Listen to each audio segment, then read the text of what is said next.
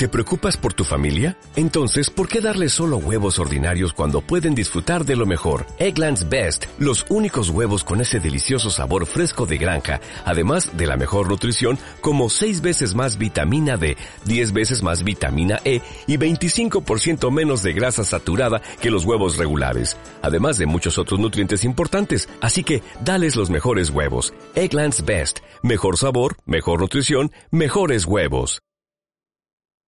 Eduardo Ruiz Gili, en el único noticiario que deja que sus oídos le abran los ojos.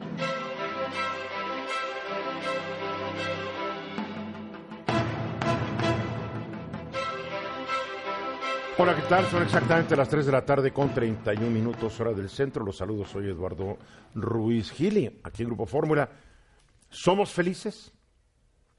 ¿Tú allá afuera eres feliz? ¿Estás satisfecho con tu vida? Eres feliz, feliz, feliz. Estás mucho, muy contento. Porque el presidente, Andrés Manuel López Obrador, en varias ocasiones esta semana ha dicho que los mexicanos son felices, felices, felices. Alguien le preguntó en qué se basaba y hoy explicó y dio la fuente de un estudio elaborado por la INEGI que muestra que tan satisfechos o no estamos con nuestra vida los mexicanos. De eso voy a estar platicando con Joaquín Ortiz de Echeverría. Hola Eduardo, ¿qué tal? Félix con Félix Loperena. Eduardo, ¿cómo estás? Buenas tardes. Con Hugo González. Hola, buenas tardes, Alavita.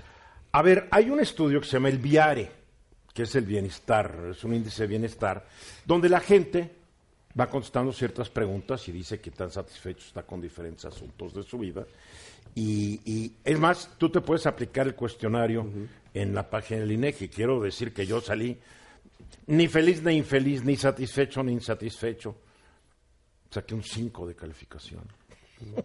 Yo lo Neutro. Pues más bien tirando la que no estoy muy satisfecho. Lo que, pasa es que cuando te pregunto, ¿estás satisfecho con, lo que has logrado en tu vida? Yo dije, no, ya sabes, las broncas de... Existenciales. Que te da la escolaridad, tal Ah, bueno. La escolaridad tal vez a veces te fastidia la vida. Sí, te hace infeliz. Sí, ¿En serio? Ok. Entonces el presidente el lunes dijo, el pueblo está feliz, feliz, feliz. Hay un ambiente de felicidad.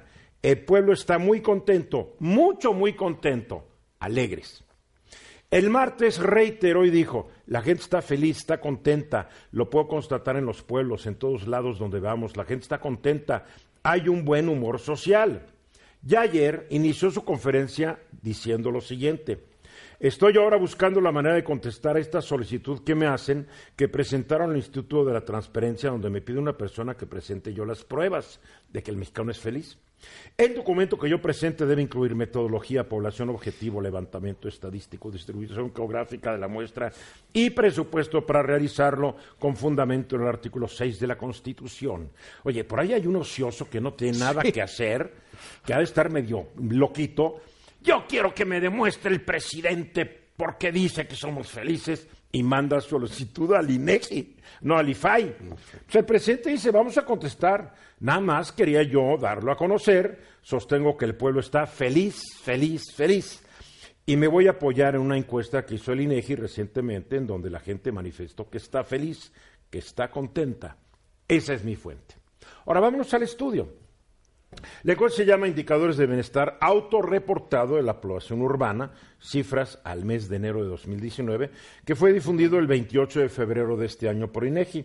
Y efectivamente indica que una escala de 0 a 10, los mexicanos, mexicanos califican con un 8.4 su satisfacción con la vida. Siendo mayor la calificación entre hombres, que le dan 8.5 a su satisfacción, que las mujeres que le dan 8.3. Casi igual. En lo que a la satisfacción de las personas en diferentes rubros se refiere, las calificaciones que arroja esta encuesta son superiores a las que se obtuvieron hace un año. Por ejemplo, vida en general, 8.4 este año contra el 8.2 del año pasado. Relaciones personales, 8.8 contra el 8.6.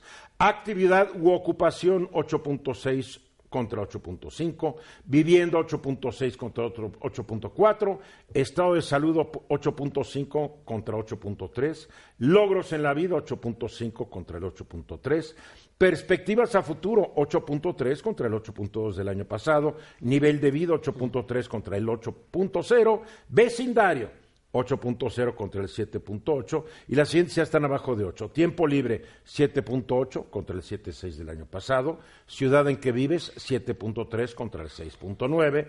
País 6.9 contra el 6.1. Y en último lugar de satisfacción, seguridad ciudadana 5.4. Aclarando que el año pasado, eh, en enero, estaba 4.8.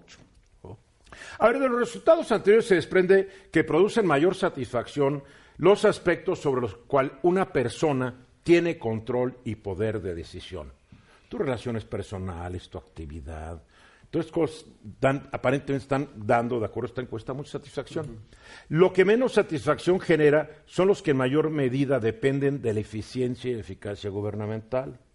Eh, el, el de la, la calidad de la ciudad en que vives, o de tu barrio, o de tu país, o la seguridad.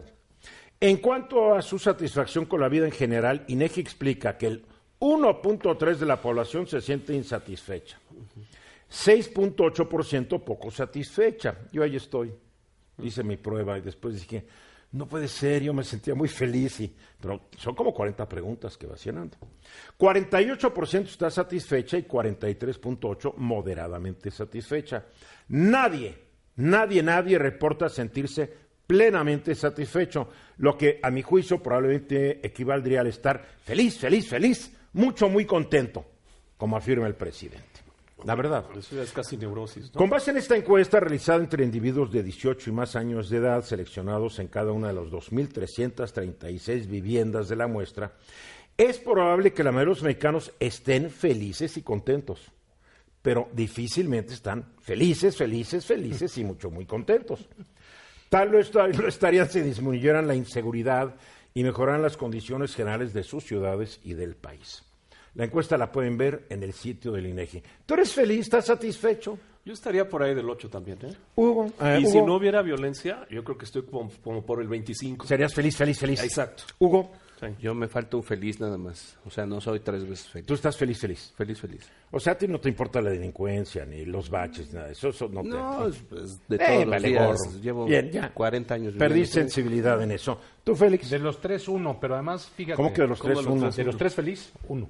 ¿Eh? De los, en vez de feliz, feliz, feliz. Nada más Yo la feliz. verdad no, yo les recomiendo que hagan la autoevaluación que Sí, está en el sitio del. INEGI, porque yo antes de hacer le dije, pues yo estoy feliz, pero empiezan a preguntarte un bolón de cosas y dices, no, pues aquí no, aquí no estoy muy satisfecho, aquí sí, aquí no, aquí, entonces sale tu promedio, yo promedié cinco.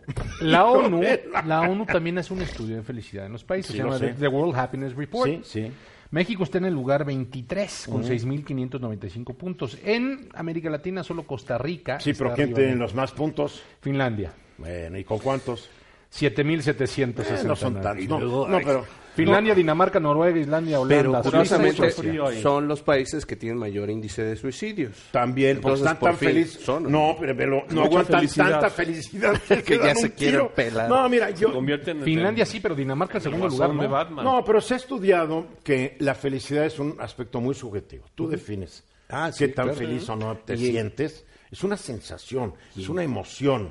Y es temporal, o sea, no siempre estás no, pero, feliz. a veces pero puedes sí, decir cómo está. Yo creo que el, el- el presidente tradujo el término satisfacción con felicidad. Que es ¿no? otra Entonces cosa. uno podría decir, no estamos felices, felices, felices, ni felices. Estamos satisfechos, moderadamente satisfechos. O insatisfechos. o insatisfechos, ¿no? Que es el término correcto. Ahora, a mí me da, me da mucha risa porque alguien perdió el tiempo y el presidente se la va a contestar, porque el presidente sí puede darle una interpretación al dato y decir están felices, felices, felices, porque no hay que olvidar que un político, y más un político como López Obrador, son am, patológicamente felices y optimistas. si no, no estarían en lo que están. Claro. O sea, imagínate todos los días despertarte como presidente de este país y ver las broncas y estás de buen humor, por eso estás en esa chamba. Yo no conozco un político que tienda a la depre. Ya están anestesiados. No, no, no es que estén anestesiados. Tú entonces no conoces a los políticos. En serio, un político es un ser optimista.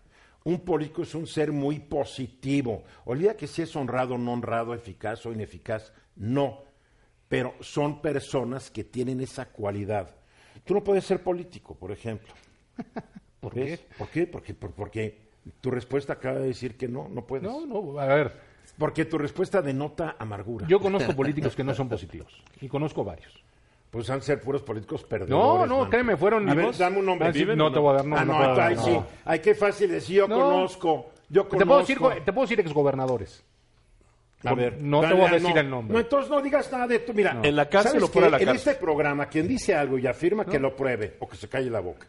A ver, No, ¿están bueno, en la sí, cárcel sí o fuera hay, de la cárcel? perdón, todos Sí, conocemos. sí, yo no, me- puedo- ver, no, no conoces un político de negativo. Duarte. No, es No. que Estás no. hablando de Duarte. Mira, conozco políticos negativos cuando están fuera de la jugada. O cuando están en la O cárcel. cuando están en la cárcel, Pues tales son tus cuates que vas a No. visitar de vez en cuando allá al penal. Les lleva su barbacoa. Ándale, y sus cigarros. No, pero la verdad es que es la cualidad, sanos. Es la cualidad del, del político. Sí. Los embates que recibe un político en su carrera y se levantan y siguen. Un político que no es optimista no llega muy Y en lejos. un Tal vez son tus amigos. donde pueden matarte como Seguramente. político. No, no son amigos míos, eh, claro. Ah, tú dijiste. No, yo dije conozco, que eran no dije somos compadres. amigos. Tú no los conoces bien. bueno, yo creo que vale la pena una discusión de estas. Y, va- y- y es válido que el presidente diga que él siente, porque yo ayer tuve una discusión con Tere y yo le dije, yo sí con Tere vale. Pero tú eres feliz. Yo, eh, yo me ¿Eres siento feliz? feliz? pero de acuerdo a la prueba esta no estoy tanto, pero háganla, háganla. Eres feliz. Háganla y, y la platicamos el jueves que entra, ¿cómo la ven? Bien, Pero va. sin mentiras, ¿eh? Claro. Porque yo ya sé, Félix va a decir feliz, feliz, feliz. No, feliz, no, feliz, yo dije feliz, un digo. feliz nada más, un feliz. Pero es que Tere, te decía, no, nadie puede ser feliz y esto y aquello. Y yo siento que a veces el, el ocupar ciertas posiciones en la vida, cierta escolaridad, ciertos asuntos, te, te impiden a veces ver muchas de las cosas que más valen la pena en la vida. Sí. Sí. Dejas de tener ciertas perspectivas. Sí. ¿no? Y yo creo que cuando el presidente viaja, viaja a muchas ciudades pequeñas, etcétera, donde hay una mejor calidad de vida que esta ciudad. Regresamos. Aquí estamos de regreso, faltan 15 minutos para la hora. Eh, la gente que quiera medir su bienestar en el sitio de INEGI entra a inegi.org.mx, diagonal APP, diagonal bienestar cuestionario. No te ves muy feliz, Félix. Por eso dije que nomás un feliz. ¿Verdad que no se ve muy feliz? Al contrario, te veo agobiado. Sí, te De veo veras, agobiado. no, ¿eh? Sí. Capaz que no alcanzas el 4 o el 3 en el estudio. Quién sabe, déjame hacerle la encuesta esa y luego con el de World Happening No, te voy a Report. decir por qué. Porque la- el cuestionario te pregunta, ¿ayer estuviste de buen humor? Sí. Pero también te pregunta, ¿ayer hiciste algún coraje? Sí, Ah, eh, ¿Preocupación, ansiedad o estrés? sí. Entonces te dice, califica del 0 al 10, ¿qué tanta? ¿De estrés? Sí. Por ahí del 6. Ok, entonces todo eso va a ir jugando a la hora de la hora. Al final te va a dar tu promedio. Muy divertido. Entonces, háganlo. Yo le estoy pidiendo a mis queridos colegas. Más, le voy a pedir a todos los colaboradores del programa que hagamos el examen. A ver. Se llama Mide tu bienestar. Es tu autor. Te lo haces y, y, y, y la contestas. Y ahí vemos. Y vamos a sacar el promedio de felicidad Yo, programa. yo, yo mi promedio fue 5. O sea, ni, ni, ni muy, muy, ni tan, tan, a la mitad. Pues yo creo que más mal que bien. no, en fin. A la mitad de la tabla. A ver, Félix, tú estás emocionado, al igual que yo, que agarraron a este cobarde Julandrejo llamado el Chupas. Juan, eh, no vamos a decir nombres no, no. porque está en contra de la ley. Estoy de acuerdo. Que cuidado. Ah, porque bajo la presunción de inocencia, aunque este inocente no tiene nada, Nada. porque lo vimos millones darle un golpe a Juan Manuel Jiménez, pero lo agarraron. Es más, dice que cuando llegó la policía estaba en su casa, llegaron por él y dijo, ya estoy listo. ¿Otra Ya vez? estaba esperando. Dijo, por- no, es, es, es por... porque aparentemente su propia familia lo puso y dijo, te responsabilizas y aquí vienen por ti. Eso es lo que se dice. El Aquilito ha estado ya cuatro veces en la cárcel por posesión de armas, por posesión de drogas, por robo de coche y por alborotar en público. Y, sí, y, y- y dices... Y puerta giratoria, porque entra y sale, "Puerta entra y giratoria", sale, entra y sale. Porque ayer comentábamos, las penas en México, No, no, no, no. realmente, mira, en Estados. Unidos tú agredes a un trabajador del metro de Nueva York, son siete años de cárcel. Hmm. Aquí en México te vas, le rompes la cara a un policía Y no te pasa nada. y no, y, y- y- Pero en Estados Unidos después, eres te, reincidente. después te, di- te piden perdón. En Estados Unidos eres reincidente y ya no sales la segunda. No, de- no, no. Bueno, depende. Hay muchas leyes estatales, eso no puedes generalizar. Pero normalmente A ver. la reincidencia la tratan con, con fuerza. A ver, vas, a ver. A ver, aquí el tema es, todos lo vimos, todos vimos la agresión a Juan Manuel Jiménez, eh, porque además este, este tipo No le importó que hubiera una cámara grabando y que lo siguieran No, grabando. eso es un, es un, es un Es un golpeador profesional, Sí. porque No. el golpe que le dio es tremendo. muy bien hecho, muy bien dado, y además es un cuate que no tiene la menor vergüenza. No, nada, ni tantita. No, este, bueno, número uno, se hizo viral, no solo por las televisoras, que los televisores lo pasaron, en redes sociales estuvo la imagen de Es este que, tipo. es que todo lo que ocurrió el viernes pasado fue viral. Sí. O sea, el enojo de estas chicas y de estas mujeres que llegaron e hicieron destrozo y medio y están, la verdad que están muy enojadas porque primero las acusan el jueves, unos dos días antes que fueron a la Procuraduría General de Justicia de Ciudad de México, también causaron alboroto porque no la recibió nadie, después las acusaron de ser provocadoras, cuando ellas están quejando de que cuatro policías se violó una chica, ¿no? Creo que hasta una menor de edad. Pero- Entonces, pues, ese ese fue el primer enojada. caso, pero después se, se fueron sumando casos. Y decir, oye, no hace nada, ¿qué está que son pasando? miles de casos. Es que no hace Son nada. miles de casos. Yo ayer hablé, antier hablé sobre los miles de casos. Sí, son miles de casos y nadie hace nada. Y se, rece- bueno, y se denuncian el 1.8%. ¿Y Eso cuándo se resuelve? De- Del 1% del 1%. es Nada. Nada. Nada. Bueno, y entonces la foto de este tipo, porque además se, se- se hicieron virales dos fotos, la de él y, y otra persona que está hablando con él. Un hombre ya, un Canoso. hombre pelo cano con vestido de negro. Así es. Que resulta que aparentemente Era es su su jefe, jefe. que él contribuyó a que lo agarraran. Pero la verdad es que se ve muy sospechoso, ¿no? Porque el supuesto jefe está hablando con él y acto seguido el chupa se para junto a, a- a- a- a Juan Manuel y bolas que le da. Entonces, yo no sé qué tan inocente o no es el jefe. La verdad, se tendrá que investigar. Habría que ver. El A tema ver. es que se hicieron virales las fotos y entonces la todo en redes. era la foto de la tele, era la foto de, de, la, la, misma tele. cámara Era tomada- de ADN 40. De ADN 40, sí. Y por todos lados empezó a ejercer presión. Total, lo terminan deteniendo después de cuatro días, ¿no? Eh, vaya, no estuvo tan mal, no, no, fue, no se tardó tanto. Y a lo que voy yo es que las redes sociales suelen y lo ser- agarraron en el Estado de México. en el Estado de México.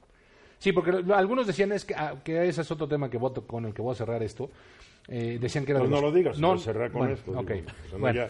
ya- La- las redes no, sociales se han vuelto muy efectivas para localizar gente.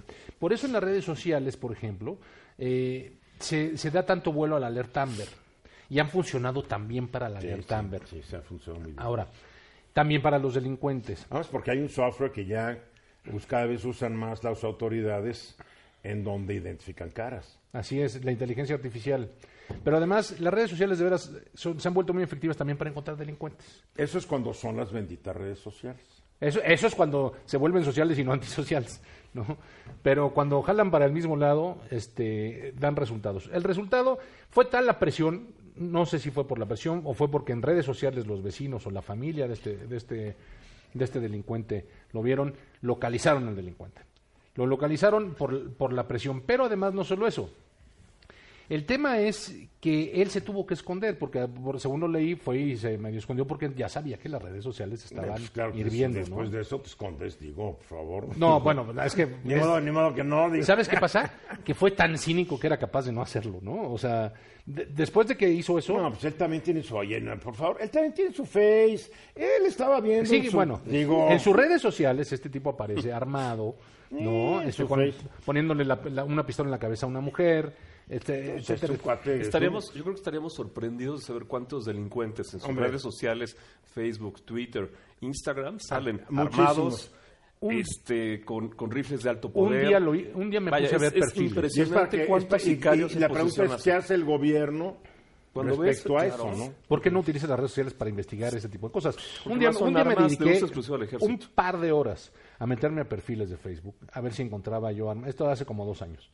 Y lo logré y encontré, pues por lo menos 15 o 18 perfiles de hombres armados, con AK-47, con Sí. pistola. Y además orgullosos de ellos. Claro. Decía, oye, ¿cuándo me dejas? de-?" Esto es literal. Bueno, capaz que ah, después decían orgulloso miembro del CJ. No, no, no, no, este era NG, sactante. ¿no? Es que- es que va ¿Sabes qué? por ahí. Uno de ellos Son me metí sicarios. porque, porque un amigo me dijo, oye, a ver, chécate este porque resulta que es un trabajador y demás. Con una pistola le, decía, le decían, oye, préstame tu pistola. Decía, no, no, no, es, es con la que, es la de los pagos. Pues, ¿cuáles pagos, Capaz no? que Es con de eso la- defendía los pagos de la nómina. es la de las, amigo. es la de la quincena, decía, es de las que con eso defendía la quincena Pero- de tu amigo. Pero el tema, vol- vol- volviendo al tema, habría que ver eh, cómo es que las autoridades dieron con él, si en realidad las redes sociales hicieron trabajo, ver, que lo- creo que yo. La versión oficial que es la única que tenemos, tú tienes la tuya tal vez, seguramente. La versión oficial es de que dicen que el jefe de él, el de traje gris, se presentó con su abogado y dijo, este cuate se llama así, así, así, y de aquí, y aquí, y aquí, y los mismos familiares de él dijeron, este cuate se llama así, y aquí está, y pum. Que la misma familia y su supuesto jefe Pero lo denunciaron, delataron y dijeron dónde está. que los orilló a ello. La presión No lo tanto sé. mediática No- como oye, de no, lo redes. sabemos. no lo sé. No lo sabemos. Bueno. No lo sé, capaz que los papás son unas muy buenas personas. No sabes, y dijeron, este es un monstruo, mi hijo, ya que se lo lleven. Bueno. A veces los papás de estos no saben qué hacer con los hijos. Porque Están felices que se los En lleven. muchas ocasiones agreden a la familia. Sí. Bueno, también, claro, los sí, hermanos, sí, sí. los Tú no papás, sabes los si le ha hermanos, pagado a su madre, no sabes. Ahora, Exacto. yo a- quería comentar, en un costo- principio, desde, peores. desde el viernes y sábado, hubo, empezó a haber comentarios de que este tipo estaba ligado a los Claudios, esta banda tan reconocida que de repente operaba en Coajimalpa. y Es en- una banda que se dice, como se rumora, que ha sido patrocinada por el actual delegado, ex periodista y hoy priista, Adrián Adrián, Rubalcaba. Rubalcaba. Él lo niega, hay que decirlo. Sí. Pero se ha, se ha comentado mucho. Y máxime porque ya sabes que Rubalcaba se viste como Rambo. Y luego como policía y como soldado. Después llega con una camisa con cinco estrellitas porque es jefe de policía de... Se cree de- durazo. No, no, no, porque no, él está imitando uniformes de jefes de la policía de Estados Unidos. Se cree Cobra. Que se ponen cinco estrellitas, Comandante estrellitas. Cobra. Ya llega y, y ya se pesa, está fuerte, está fuerte. Se toma fotos en Pero, la regadera, ¿sabes- ¿no? sabes qué Él me es llamó muy la simpático, de simpático. el escudo de la alcaldía es un, un escudo casi Militar. policíaco militar. Sí. Yo, a ver, yo le recomendaría a Rubalcaba que pida su entrada a la Guardia Nacional. Estamos gente como él en la Guardia Nacional. Oye, pero ¿sabes de qué? policías de vocación, investigador, que no siga perdiendo el al, tiempo en al investigar ese tema me llamó mucho la atención, muchísimo la atención. Que decían, no es de los Claudios. Y una cantidad de gente defendiendo a los Claudios que me llamó la atención. Dije, esto no es normal. Los Claudios. No, esto está orquestado, me queda claro. Pero me llamó poderosamente la cantidad de gente. Es que los Claudios no tienen que ver. No, no, no, ellos no, No, fueron. pues capaz de que los Claudios y este cuate, nos- nosotros, nosotros somos más listos que este idiota, ¿no? Salimos en la de- hasta dentro de las bandas hay, hay amor propio. Sí, claro. Porque este es muy estúpido. O sea, frente a una cámara de televisión, hacer lo que hizo, o sea, también debería ser evaluado psiquiátricamente porque tal vez es un cuate que no, de no muchas entendederas.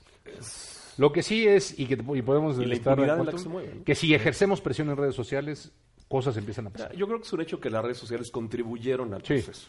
Pero la policía hizo su trabajo, está el tema de la denuncia y qué bueno que ya está. Y además- O- Ahora, ojalá que no salga. Oye, lo que es más Uf, curioso, ojalá. no, no la policía, lo hizo la Procuraduría. Porque cuando le preguntaron al señor Horta, al jefe de la Policía de la Ciudad de México, oye, ¿ya lo atraparon? Pues no, no, no estoy enterado. O sea, no sabía ni no, lo que no, estaba no. pasando. No, O sea, totalmente desinformado el jefe de seguridad ciudadana o como se llama. si en vez de estar divididos, en, divididos, jalamos para el mismo lado muchas veces en temas sociales, las cosas se pueden resolver. Hoy vienes, menos. hoy vienes feliz. y Tengo cene optimista. Pues ve el Inspirado, apoyo sí. a los Claudios, ¿no? ¿Eh? Pues Ve el el apoyo a los. Claudios. No, no, Va en las dos vías. Cuidado. Regresamos después de esto, exactamente, faltan cuatro para la hora. Exactamente las cuatro de la tarde con un minuto hablamos mucho de, las- de los feminicidios. Eh, se dieron a, co- a conocer recientemente los últimos datos hasta el, hasta el 30 de julio, hasta el último de julio. Y el número de feminicidios es muy preocupante porque van, pues van muy por arriba. Todos los delitos, casi todos los delitos van por arriba de los que se registraron en el mismo, en los primeros siete meses del año pasado. Ya ni digo de robos. O sea, yo entiendo, el feminicidio y el asesinato son cosas que te asustan, pero lo que más te toca es el robo. Que se metan a tu casa, que te roban el coche, te asaltan en la calle, en el cajero. Está incontenible. Incontenible. Incontenible. Entonces dices, bueno, supuestamente los, lo- los nombres originales de las jefaturas de Secretaría de Seguridad Pública antes era, eh, eran las que manejaban la policía preventiva, que su chamba es prevenir el delito. Pues todas están fracasadas. Todas están fracasadas y no se ve todavía que el- la Guardia Nacional esté teniendo algún efecto. Obviamente acaba de empezar, Claro. pero sí. eh, y creo que es algo importante. Hoy el presidente López Obrador dijo que ya no puede estar echando la culpa a los gobiernos anteriores. Que ya me he acabado. Ya, ya acabó, y, o sea, ya, ya empezó su...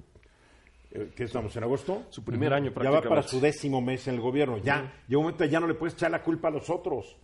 Porque casi se han duplicado los homicidios en estos primeros meses que en los primeros siete meses de, de, de, de- De Peña Nieto. de Peña Nieto. Sí. Entonces, pues, ya, ya, digo, pues ya no le puedo echar la culpa, ¿verdad? Ya, porque ya nadie te va a creer, más vale aceptarlo, ¿no?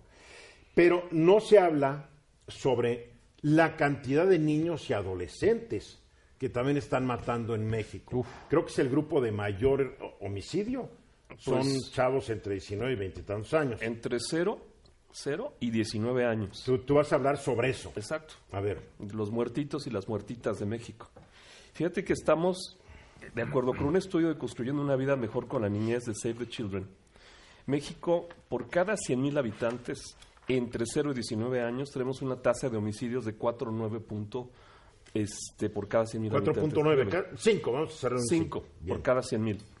Si nos comparamos con otros países, por ejemplo, Siria y Palestina, México está muy por arriba de Siria y Palestina. Pero ¿cómo? Siria está en guerra. Ese es el Siria problema. tiene una guerra civil. Siria tiene el califato, bueno, lo que queda de Bueno. ISIS. Siria se han estado matando hace años, no puede Fíjate, ser. Siria y Palestina por cada 100.000 están en 1 y 2.7 respectivamente. Si México está Uf, muy por arriba del doble de países que prácticamente tienen una guerra. Eso explica en parte por no podemos ser felices, felices, felices. Pues no, es que sí, no, ni, ni cabría el término. Y además estamos por arriba de Afganistán. Corea del Norte, Irán e Israel. Mira, Afganistán sí me sorprende, pero también es un país que está en guerra. Claro. De Corea del Norte no me sorprende. En Corea del Norte dejan que se mueran de hambre. No, Irán tampoco, No, o pues Israel. Es el, es el país que admira el PT, acuérdate, donde los niños se mueren de hambre. Pero en Irán, pues la cosa está tranquila dentro del país. En Israel, pues también. Ahora, No, pero ¿no des- comparaste con países africanos? No. De Sería interesante, 176 países que estudió Save the Children, México está en la posición 96 por tener una tasa de 13.4 muertes de niños y niñas menores de 5 años por cada 100.000 bebés nacidos vivos. Eso es una epidemia, ¿sabes? es, es una tremenda. epidemia de, de- la de cifra es muertos. tremenda. Y Esto también es muertos de cual- por cualquier razón. por violencia. Ah, es por violencia, no es por a la violencia. No, no, no. Ah, Es un tema vinculado a la violencia. Entonces, esto lo que nos dice pero ¿cómo matas a- por, por violencia a niños menores de 5 años? Es increíble. Pues mira, hemos escuchado casos últimamente en donde Sí, llegan bandas de familia, sicarios, sí. matan a toda la familia, van contra niños, van contra este, mujeres, contra abuelitas, contra todo el mundo. Y aquí lo, yo creo que el dato... Y para la gente que llora por el Chapo Guzmán, entre ellos mi queridísimo amigo el actor Eric del Castillo, que dijo que era muy dura la pena que le impusieron. ¿Eh? En serio, yo quiero nomás recordar que el hombre que empezó toda esta moda de matar familiares fue Joaquín el Chapo Guzmán. Él acabó con la regla no escrita de respetar familiares. Mandó matar al hermano de un competidor, después le mataron al hermano de él y ahí empezó todo. Si es que que se pudra el Chapo en la Claro. por favor. Y di que no hay pena de muerte. Aquí lo, lo que llama la atención... No, yo prefiero que se pudra el resto de su vida, Ah, pena que de muerte. Pues sí, si ya pena de muerte ya no sufre. Ya no tiene conciencia. ahorita está en su cuartito, tres por uno, creo que tres por dos. ¿sí? Viendo a través Dos, de una sí. rejilla del sol, Una, tiene una rejilla que ve De al 10 cielo centi- de 10 centímetros. centímetros de ancho. que no es nada. ¿eh? Eh, puede pensar tú lo que hizo. A ver, Y aquí lo, lo que vemos con estos datos es que la cercanía de la violencia con la sociedad civil es cada vez mayor. Es decir, tenemos los feminicidios, los robos, las 35 mil muertes al año, que muchas están vinculadas entre bandas de sicarios, pero estamos viendo niños y estamos viendo cada vez más personas inocentes que no tienen nada que ver, ni están vinculadas al delito, ni son narcomenudistas, ni son este, grupos que estén encubriendo otro tipo de delincuentes. Entonces, esto lo que nos indica es que tal vez las cifras que estamos viendo, que las mediciones que estamos viendo, que los números que tenemos en las estadísticas y en los observatorios y en todas estas organizaciones que están midiendo el delito, pues, pues están quedando cortas con lo que tiene que ver con la población más vulnerable, con lo que tiene que ver con el ciudadano común y corriente que ni la debe ni la teme y que va caminando y que una bala perdida o que te metieron a tu casa a robar y el resultado es este. Ahora que mencionas eso, yo no sé por qué me vino mucho a la, a la mente el tema este de Veracruz, donde se metieron una fiesta y un papá pues quiso proteger a su hijo, pero se- los mataron a los dos. es, es uno, de- desgraciadamente, es un número, ¿no? O sea, eh, no, no ha habido, no, no ha habido manera de que puedan atender est- estos temas hasta ahorita. Y un caso tan triste como fuese, se convierte en un simple número. Si esto, si esto lo sumas a las tasas de secuestro, al secuestro acuérdate que de... cuando son números muy grandes se vuelven estaditas. ¿no? Claro. No Sí. creo que lo dijo, creo que Stalin lo dijo, Stalin. Cuando matabas millones era una estadística, cuando matabas de uno a uno, pues sí te preocupabas porque había nombre y apellido. Y es como esta escena de los niños, el niño y la niña que muere con su papá cruzando el río Bravo, o este niño que muere ahogado en una playa ahí en, en África, ¿no? Entonces, cuando es un caso particular te llega, cuando son decenas de miles, se vuelve una, una estadística y pierdes cualquier sensibilidad. Y por otro Te de- lo deshumaniza por completo. Pues mira, no solo lo deshumaniza, simplemente ni siquiera es, es, es noticia desde un punto de vista en donde cada uno de estos niños que fue asesinado en eventos delictivos tenía una familia.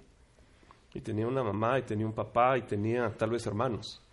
Este, no solamente estás hablando de la tragedia de la muerte de un niño, sino que estás hablando de la des- desintegración familiar, de que esa familia no va a volver a ser jamás la misma y que tal vez ni siquiera hubo un proceso este, jurídico porque tal vez ni siquiera hubo una denuncia ante el Ministerio Público. Que si en casos eh, muy sonados como el secuestro de este estudiante Ronquillo, en donde se hizo mucho ruido, redes sociales, y, y las cosas se quedaron un poco a la deriva, ¿qué está pasando con este incremento en la morbilidad de infantes? ¿Qué está pasando con, con la denuncia? Si es que las familias hizo la denuncia y en caso de que se hubiera hecho la denuncia, ¿qué pasó en el proceso? Y seguramente vamos a encontrar, como en miles de casos que hay, que hay en México, que no pasó absolutamente nada. Pero ni siquiera hubo redes sociales, ni siquiera Nada, hubo una noticia, nada. nada, porque era un niño, porque a lo mejor era un bebé, porque a lo mejor ni siquiera este eh, pasó desapercibido el tema. No es que pase desapercibido, ya es tan frecuente que deja de ser noticia. Ayer mataron a 44 personas en México. Sí, cada hora matan Yo cuatro me acuerdo personas. cuando mataban 5 y era escandaloso. 6. Y yo me acuerdo que era la reseña. El día que llegaron a 25 dije ya, Ahí muere. ahí muere, ¿para qué sigo, no? Hoy, ayer fueron 44. Oye, yo creo que es terrible lo que le ocurrió a este reportero de ADN 40 y todo lo que vimos.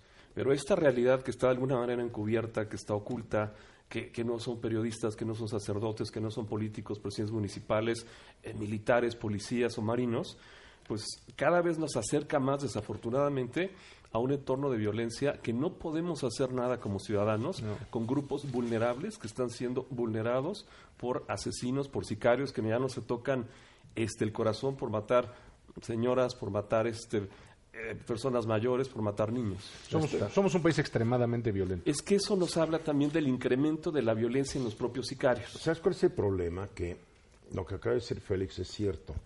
Somos un país muy violento, pero que se nos olvida es que siempre lo hemos sido. Sí, claro. O sea, yo me he metido a estudiar este tema y repito lo que ya tal vez ya la gente me escuchó decir.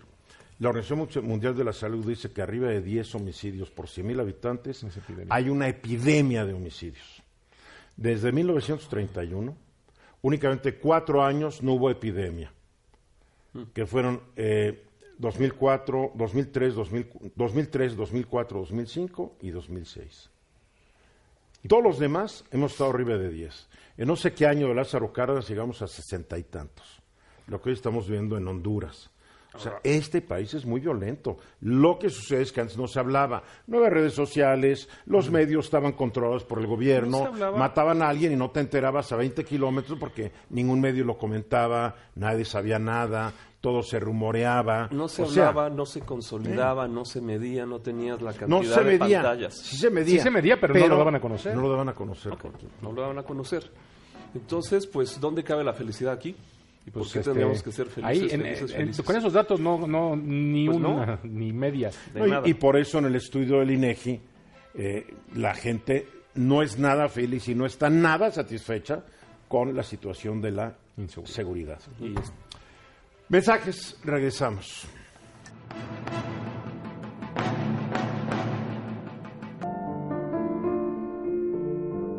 A ver, aquí, hay una buena noticia para todos los que exportan tomate a Estados Unidos, porque la llamada guerra del tomate pues llegó a su fin. Afortunadamente, los productores y exportadores de tomate mexicano llegaron el martes a un acuerdo con el Departamento de Comercio de Estados Unidos y así se evita aranceles permanentes al producto mexicano. No hay que olvidar que se le habían fijado unos aranceles y en contra de lo que se suponía, porque eh, el, el tomate tiene un precio hay una elasticidad en el precio que aunque suba de precio, la gente lo sigue comprando en Estados Unidos. Pero aparentemente subió tanto de precio eh, manipulado por los tomateros de Florida y todo el asunto que empezó a caerse la exportación de tomate mexicano. Esto obviamente am, golpeaba a los productores de Sinaloa. Y para que me diga por qué es bueno el acuerdo ya entre el Departamento de Estado y los tomateros mexicanos, me acompaña por la red telefónica esta tarde, allá desde Sinaloa, el gobernador del Estado, Quirino Ordaz. ¿Qué huele, Quirino? Eduardo, qué gusto saludarte como siempre. Gracias. ¿Qué, tan, ¿Qué tanto ya se baja el miedo para los tomateros de Sinaloa? Pues muchísimo, la verdad es que fue un gran acuerdo, muy buena noticia para nosotros. Había, sí, como bien lo dices, mucho estrés, mucha presión, tensión.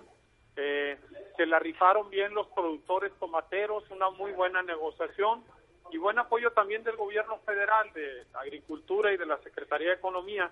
Y sobre todo, pues estar muy de la mano de ellos, porque se pusieron muy pesadas las, las mesas de acuerdos y, y no cedían, incluso querían aumentar el arancel y todavía eh, este creo que se pueden mejorar muchas cosas en este en este plazo de aquí a fin de año porque lo que todavía eh, queda pendiente es eh, la cantidad de quieren inspeccionar por ejemplo el 90% de los trailers pues es una locura es una, Es una estupidez y es una maña para ver, mientras los inspeccionan, que se echen a perder. E- Exactamente, Hombre. de entrada. Y además no tienen ni la capacidad para eso, hombre. Y, y no hay ni los trailers que tengan la, la, estén preparados y, y sean funcionales, no tienen la refrigeración, todos los trailers. Entonces, pues imagínate eh, lo que eso significaría. Creo que es parte de la negociación y de la presión que están ejerciendo o siguen ejerciendo ellos. Yo te diría, logramos muy buen acuerdo, extraordinario, pero todavía hay cuestiones pendientes que se tienen que trabajar y mejorar. Yo hablé con varios productores e importadores de tomate y me dicen que todo esto surge de sus competidores en Florida, que entonces el arancel 17,5% se aplica. Ah, pero los tomateros productores de Florida les permitieron importar tomate mexicano sin pagar el arancel. Fíjate, para entonces ofrecer sus tomates como de ellos y fastidiar a los mexicanos. Y parece que siguen presionando ellos al gobierno gringo. Y como viene la elección y los republicanos no quieren perder Florida, Pues, pues es que ahí está el, el, el tema, pues este es bien político esto, Sí. es electorero, lo que dice, pues lo que juega Florida en una elección de Estados Unidos es bien importante, ha decidido elecciones. Entonces, pues eh, así vamos a estar de aquí a las elecciones y, y la verdad es que sí nos pusieron en un predicamento porque sobre todo no para los grandotes, para los chicos, los productores pequeños, este, pues sí, la verdad es que nos iba a poner en, en sus cierres con un costo social enorme, eh, a dónde ibas a llevar a toda esa gente, a llevártela a lo que ellos están peleando, a la migración y a, y a, y a otras actividades no convenientes, pues está de la chingada, ¿no? Entonces, pues sí, está duro. la verdad, la Oye. verdad es que está cabrón. Sí, está, está duro. Una pregunta, a ver, ¿cuánto del tomate producido en Sinaloa es orgánico o de invernadero? Porque el acuerdo ahora dice que se van a tener que vender a 40% más caro. Pues sí, la verdad es que eh, no hay mucha producción de tomate orgánico. Es algo que se está avanzando porque tú sabes que es una moda que viene de, de dos, tres años para acá. Entonces, quien la puede hacer y quien la está haciendo, pues son los grandotes. Los chicos no, pues no tienen la lana ni los, los esquemas o las facilidades que tienen los, los grandotes. Entonces, es muy poco realmente ese porcentaje. Y lo que sí te digo es que, pues mira, de dos mil millones de dólares que se exportan, a, a- que se venden allá en Estados Unidos, más de 400 millones son de Sinaloa. Entonces, pues para nosotros sí juega un, un papel clave pues para la economía local, ¿no? Claro, pues es, la, es, es la- el porcentaje importantísimo. Ahora, hablando de tomates y hablando del clima, está lloviendo mucho en tu estado. ¿Cómo afecta esto a la producción tom- tomatera y cómo está afectando a la gente de Mazatlán y de otras zonas? Pues mira, pegó muy duro en lo que es eh, Mazatlán, sobre todo, y Rosario. Eh, eh, sí, sonó algo en Guasave, pero más fuerte en el sur. La, la producción de choto matera pues está más hacia hacia el centro norte del estado. Bien. Sí pegó fuerte, yo estoy en Mazatlán, de hecho estuve en, en varias colonias con la gente que resultó afectada. ¿En qué? En- o sea, llovió mucho en poco tiempo. Y dos, este, se desbordaron algunos este, eh, arroyos, entonces hubo inundaciones en, muchas casas y qué pérdidas ha habido, sobre todo materiales de, de estufas, refrigeradores, colchones, entonces no tenemos el dato exacto del tamaño del daño. Eh, voy a ir yo a Rosario ahorita en la tarde, que, que también pegó muy fuerte, pero sobre todo es material, ya es, daño material. Ya solicitamos lo que es la declaratoria de emergencia y esperamos pues contar con la con el apoyo para pues, que la gente reciba eh, este, algún respaldo, ¿no? Ojalá que se apuren, porque me acuerdo de la última declaratoria de emergencia de tu estado. El gobierno federal anterior, como que se le olvidó que existía el estado.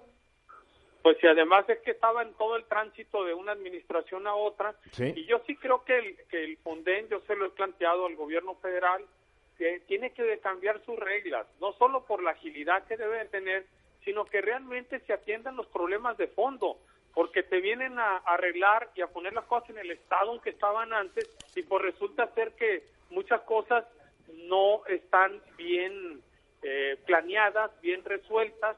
Hay un puente, por ejemplo, aquí en Rosario, que eh, de entrada no, ten- no tuvo, eh, no estuvo lo suficientemente bien construido.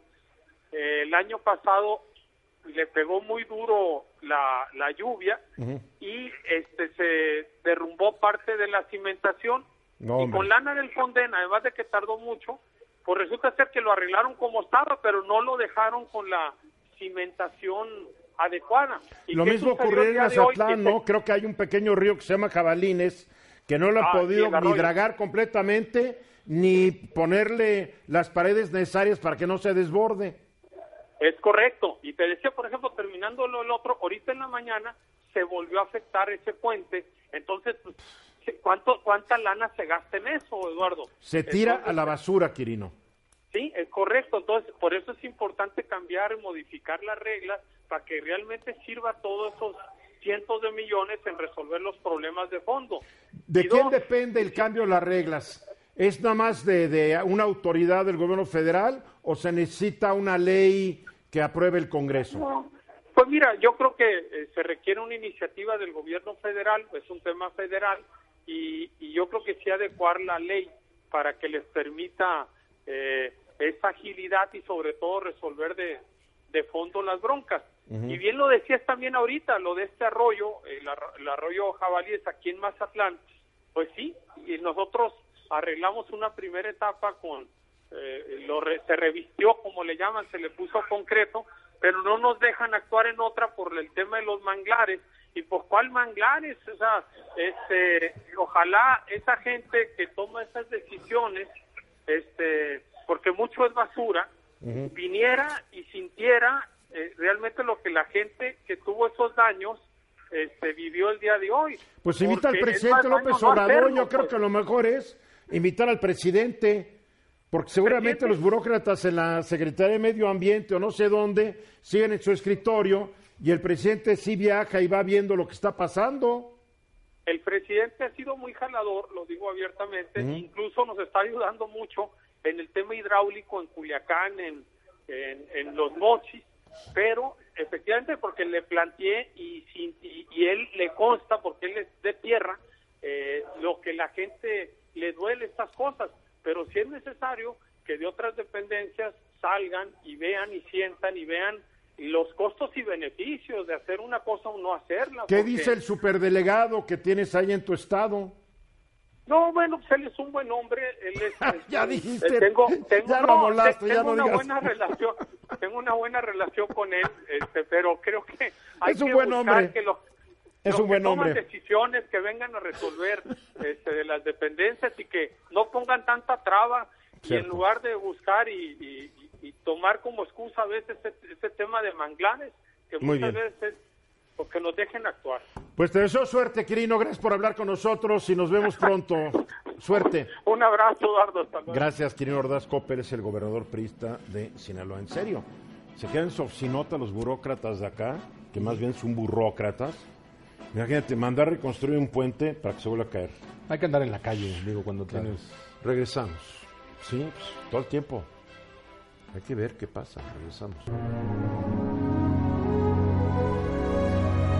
30 después de la hora, esta es una noticia ya de la semana pasada, pero lo habíamos comentado, como que nos ganan puras malas noticias. Y desde hace días traigo aquí en el, en el papelerío a hablar sobre la distinción que le dieron a algo, al Bosque de Chapultepec, aquí en la Ciudad de México, lo que es la Asociación Internacional de Parques, la Asociación Mundial de Parques Urbanos.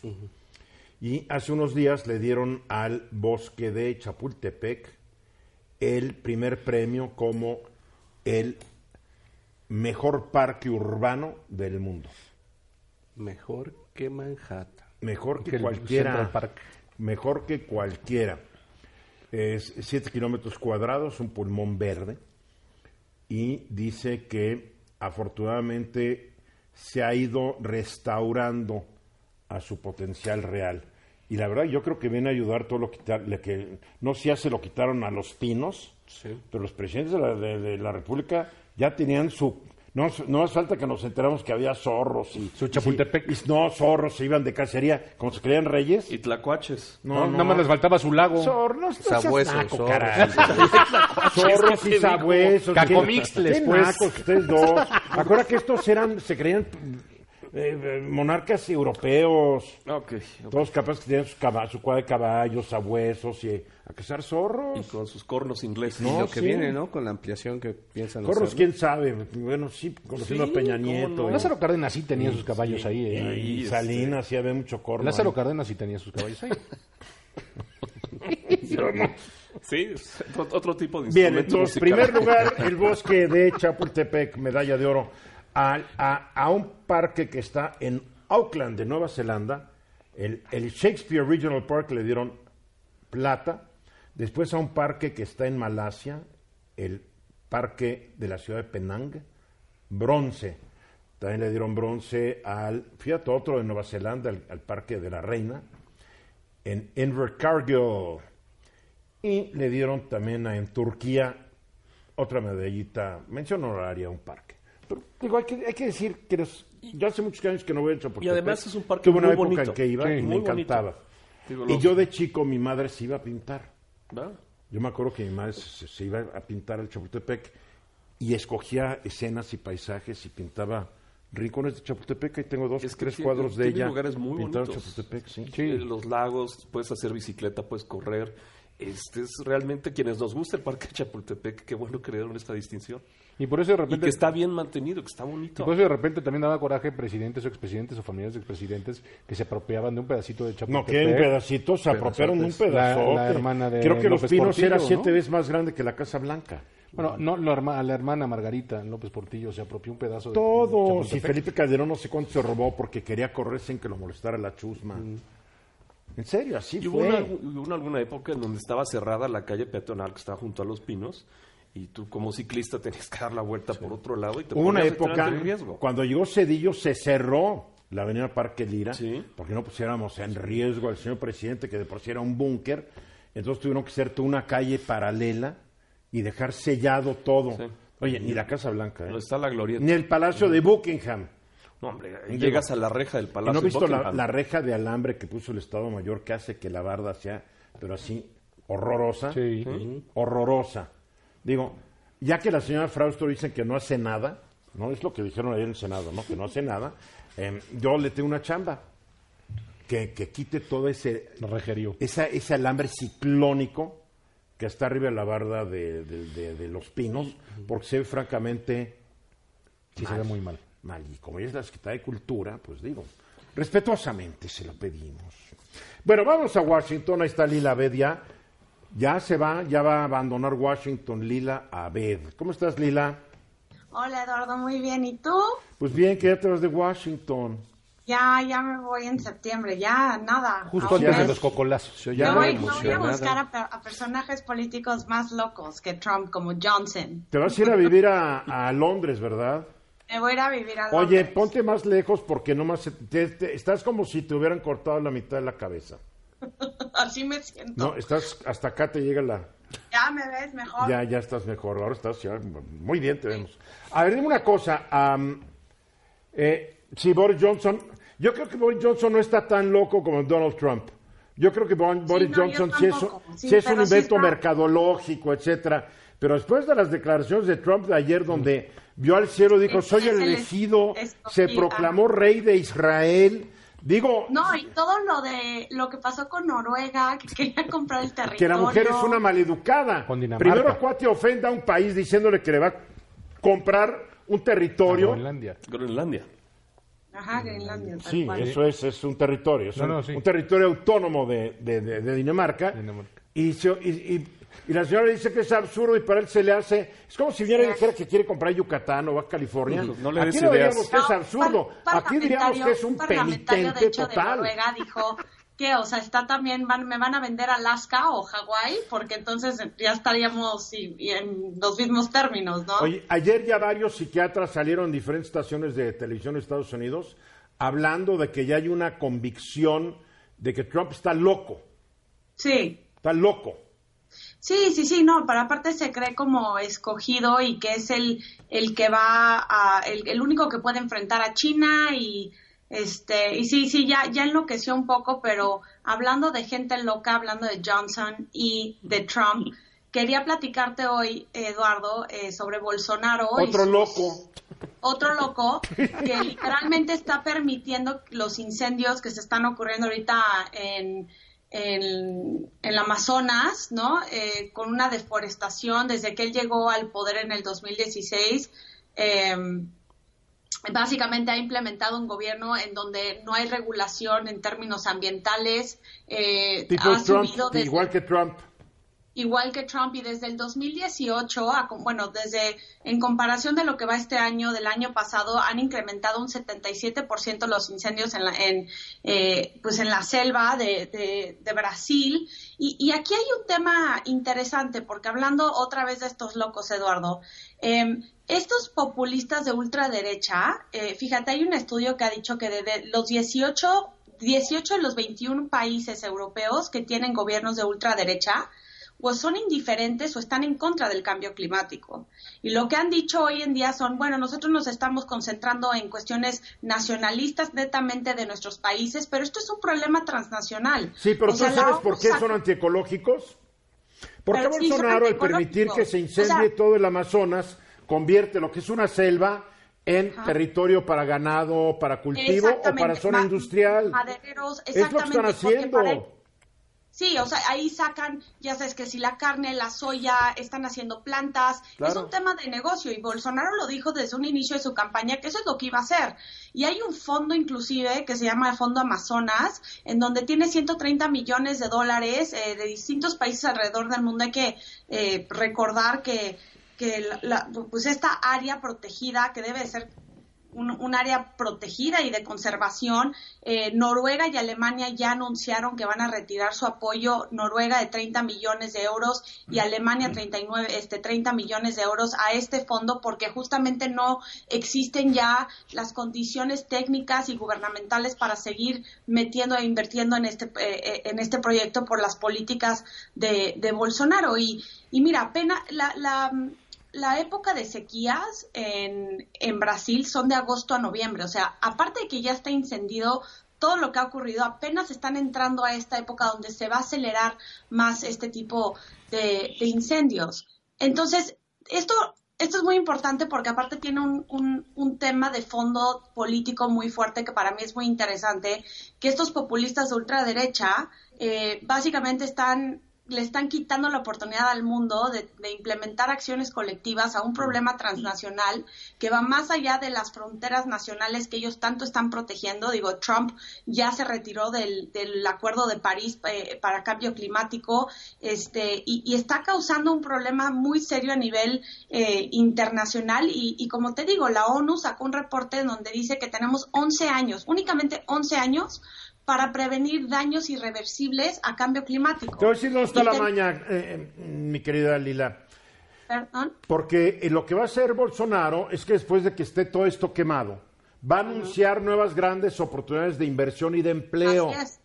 Y para un pueblo golpeado por la pobreza, la miseria y la inseguridad, que es lo que dejaron los izquierdosos, el señor Cardoso y la otra señora que también, Lula.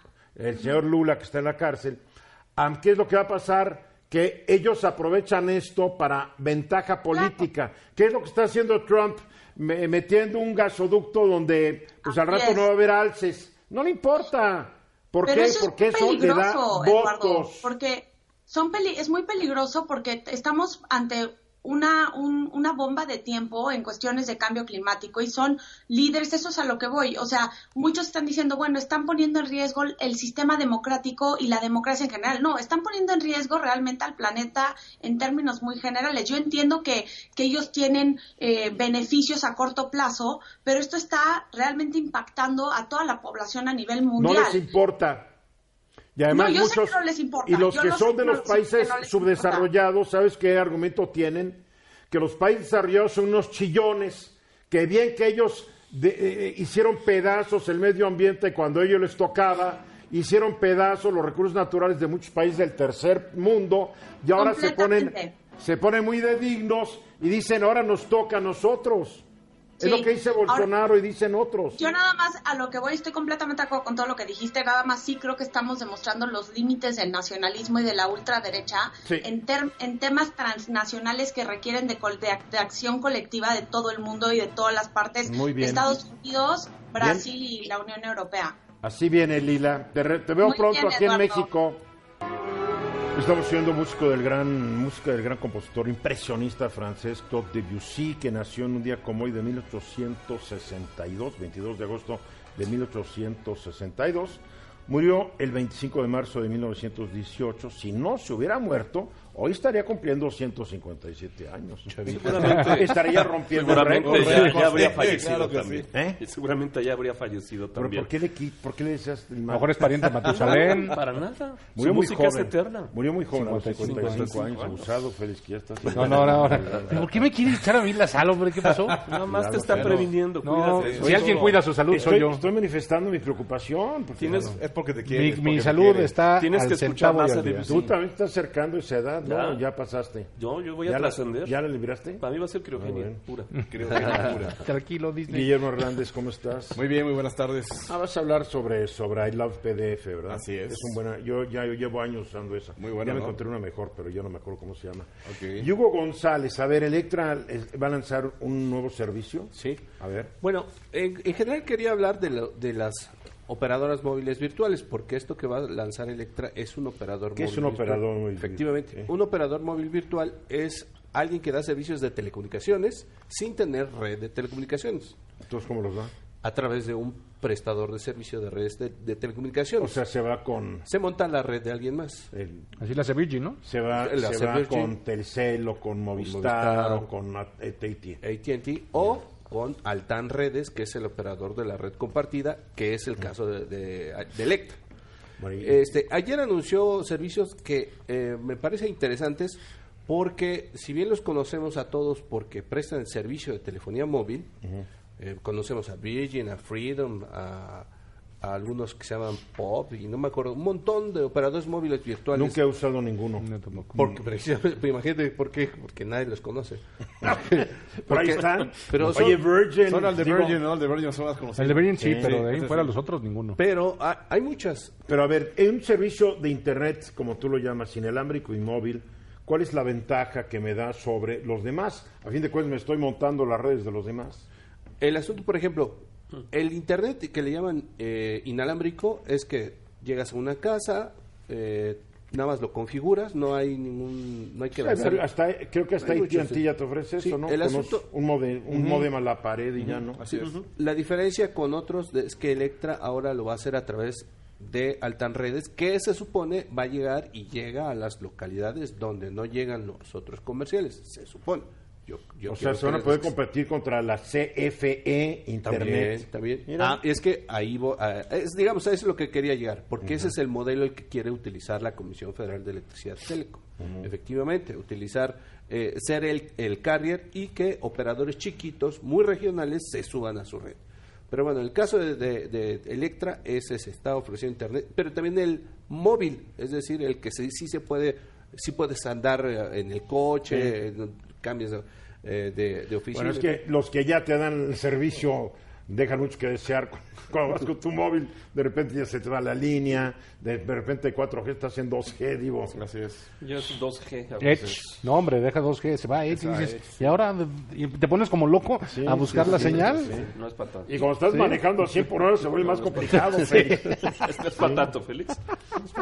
Y el futuro, precisamente, creo que de los operadores móviles virtuales es este más o menos de Electra, especializados. O sea, ya no dar servicios de telefonía para todos. Es Entonces decir, que se van a ir nomás a comunidades Exactamente. marginadas. Exactamente. ¿Está bien? ¿Te van a Oye, dar me la gusta el última nombre. La Wi- última milla, efectivamente. Wi-Fi. Wi-Fi. Wi-Fi. ¿Y se van a colgar de la red de. Unifón? Wi- No, no, no, Wi- es que esa es otra cosa. La red de Unifón ya es de AT&T desde Ah, hace tiempo. Y eh, pues, tienen su modelo todavía de telefonía móvil, pero ahora sacan además dispositivos como los que se llaman de IoT, o sea, de Internet de las Cosas, sensores, vigila- eh, cámaras de vigilancia, en fin, muchos que se van a empezar a conectar a través de esta red.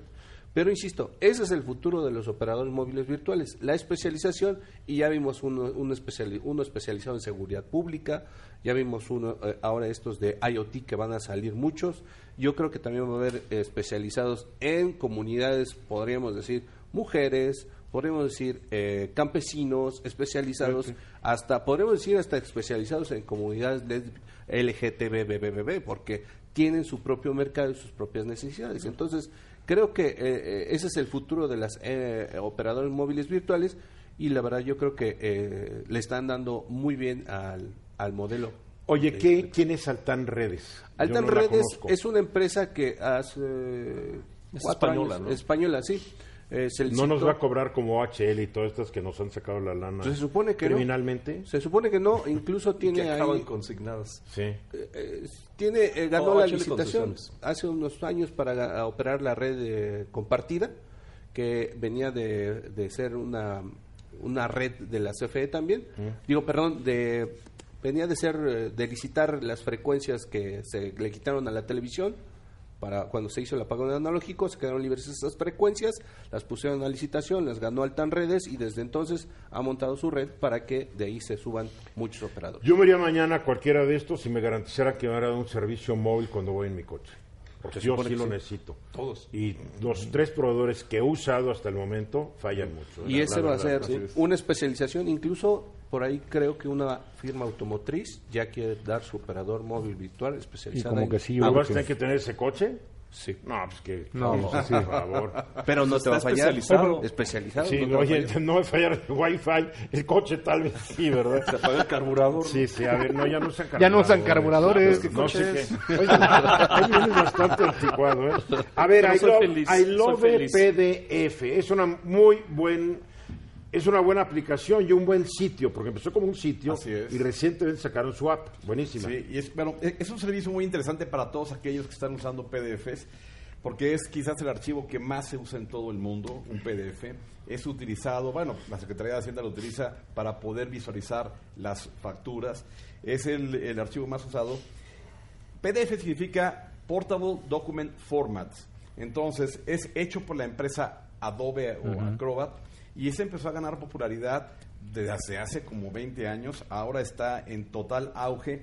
Pero muchas veces cuando estamos, eh, tenemos que mandar documentación para un crédito hipotecario, para una tarjeta de crédito y todo eso, nos pide que si podemos poner todos los archivos que tenemos en un solo archivo. ¿Cómo le hacemos? Porque po- posiblemente tenemos eh, nuestro acta de nacimiento en un PDF, nuestro IFE o INE en un PDF y todo. Bueno, hay que recurrir a este sitio o este servicio que en su gran mayoría es gratuito, que es la gran ventaja, es I love PDF y, lo- y latina love con v pdf.com y podemos hacer muchas cosas. Una es unir varios PDFs en uno solo, que para ciertos fines es muy interesante. Y la otra es el proceso este, al contrario, que podamos dividir un PDF para extraer las Yo lo uso mucho para pasar de PDF a Word Ese es- o para pasar de PDF a Excel. Esa es la otra. Lo uso a cada rato. Y por ejemplo, documentos del gobierno que a veces te lo mandan por PDF, pero no es un PDF, sino la foto de un PDF. Exactamente. Eh, le tomo una foto con ese OCR y después ya la, la cambio a PDF. O sea, es un gran, es una gran aplicación. Es- exacto. Ahora sí trajiste algo útil. Ahora sí traje bien, ahora sí traje. Y, y- y más para que los que usábamos Acrobat, yo usaba Acrobat de repente, oye, 15 dólares al mes. Ay, duele el codo, ¿no? O Sí. sea, Bien, qué la otra que yo sí soy muy codo. La otra Ya cuestión para eso sí. Una, una imagen de falsa prosperidad. Sí, ahora, ahora viene ver, de traje y todo. Viene a ver. 15, 15 dólares. de Para lo que uso Por 15 PDF. dólares. Después estás presumiendo con Joaquín No. que ¿dónde comí? ¿Sí o no? Sí, no, sí, yo sí. comí aquí en Madrid, No, y yo comí aquí en. Nueva York, y Ah, 15 dólares. Félix, No, checa cuánto vale. 15 un- un dólares de por una vez al mes se me hace demasiado. Papel bond y una máquina de escribir y vas a ver eso que 15 te va a dólares muy barato. no es nada. Bueno, la otra, la otra ventaja que tiene es que se me no puede comprimir los elegante. PDFs. Si tienes eventualmente PDFs que eh, miden muchísimos megas y necesitas mandarlos por, por vía electrónica, esta herramienta también te ayuda a comprimir. Lo que dice Eduardo de pasar de PDF a Excel, a Word o a PowerPoint es una ventaja, sobre todo en el Excel, porque muchas veces son columnas de Sí, datos. sí. ¿Y cómo le haces? Entonces, esta herramienta te pasa todo eso exactamente de así. Sí, porque ya el PDF de columnas todo y, lo pa- y te lo convierte y, y en lo Excel. convierte. Entonces Y es una, es una gran ventaja cuando tenemos grandes, eh, este, una cantidad importante de, de datos que están tabulados, ahí nos permite. Otra, marca de agua. Nos permitiría poner en nuestros PDFs una marca de agua que diga confidencial o Órale. esto es del señor Félix Loperena y, Top y- secret. Está buenísimo, secret, ¿eh? cuarto de crisis, etcétera. Pagin- te bueno. puede, te deja bueno. paginar. Te deja paginar, esa es la otra cuestión. Te deja poner número de páginas para que sepas exactamente y cu- cuando lo envías cuántas páginas se están enviando. Te permite que alteres el orden de las páginas. Eso también puede ser muy bueno. Rotar el PDF y una que casi nadie tiene que es reparar PDFs. No sé si les ha pasado que eventualmente quieres abrir un PDF y te marca error porque trae una- alguna corrupción interna. Entonces tiene una herramienta que te revisa todo el PDF y te lo hace funcionar otra vez. ¿Y sabes qué, Félix? Es gratis. Es gratis, Eso está bueno. No te cuesta 15 Oye, dólares. qui- 15 dólares al mes, son ahora sí 180 papel dólares por usar por usarlo seis veces al año, sí se me hace. Y la máquina de escribir también te lo ahorras. Oye, Entonces- tú estás pensando en pesos. ¿De qué época, eh? ¿Por qué? 15 dólares, 180 pesos. 180 dólares. Perdón. Pero bueno, de antes de que le quitaran los Sí. ceros a la No, moneda. ciento- Sí, yo dije que 180 salía tan No, 180 Pero ya, dólares esto ya se anuales. acabó. Para concluir, mi querido Guillermo. Para concluir, si están utilizando PDFs continuamente, visiten este sitio y lovepdf.com, que es el que les va a ayudar para poder trabajar de mejor forma con esos archivos. Es una gran... Y ya está el app para iOS y Y para está el app también. así Muy es. bien, nos vemos, Guillermo Hernández. Gracias. Gracias. Joaquín. Eduardo, Gracias, seamos Joaquín. felices. Yo soy. Mi querido, Feliz, mi feliz, querido feliz. Félix, esta imagen de prosperidad. Y felicidad. Y de Y felicidad. sí. Uh, gracias. Felicidad. Felicidad. Soy Eduardo Ruiz Gil y mañana de 3.30 arrancamos aquí de nuevo, aquí en Grupo Fórmula. Sígala pasando bien. En Sherwin Williams somos tu compa, tu pana, tu socio, pero sobre todo somos tu aliado, con más de 6.000 representantes para atenderte en tu idioma y beneficios para contratistas que encontrarás en aliadopro.com. En Sherwin Williams somos el aliado del PRO.